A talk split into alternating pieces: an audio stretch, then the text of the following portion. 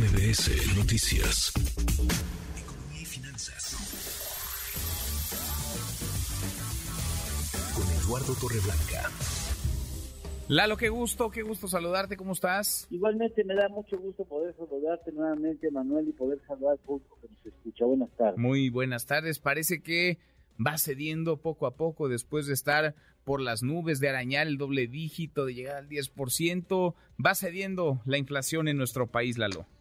Sí, afortunadamente va cediendo a la amarga medicina que aplicó el Banco de México con incremento en tasas de interés, aunque hay contextos internacionales que están ayudando a que las presiones inflacionarias bajen no solamente en México, sino en otras partes del mundo, la mayor parte del mundo. La inflación al mes de mayo en 5.84% términos anuales, hace un año estábamos en 7.65%, la inflación subyacente que se obtiene de eliminar de su cálculo los elementos con precios más volátiles sigue alta, 7.39%. Eso quiere decir que las presiones inflacionarias latentes siguen ahí.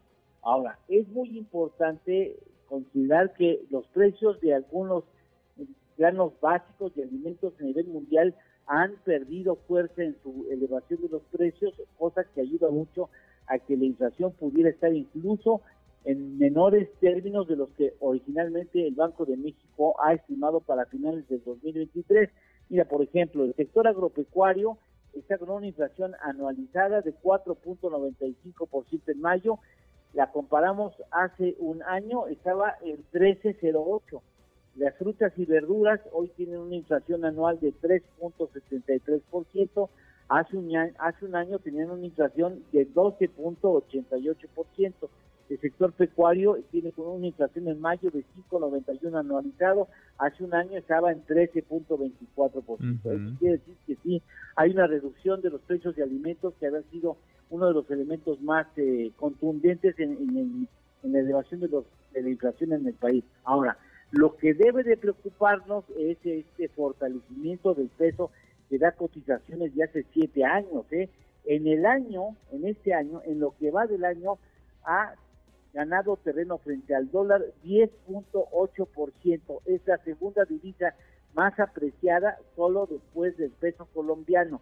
Políticamente es rentable decir que tenemos una moneda fuerte, sin embargo, específicamente para la exportación es un serio problema, es un serio problema que tengamos un eh, peso mexicano tan fuerte porque va en contra de los intereses de la exportación mexicana.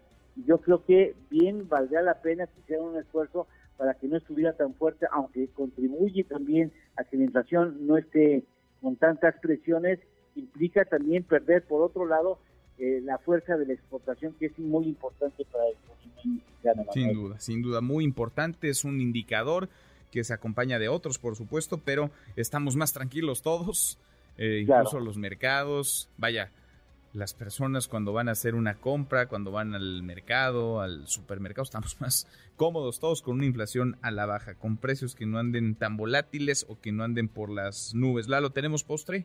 Claro que sí. Eh, los vehículos eléctricos eh, van ganando competitividad y productividad.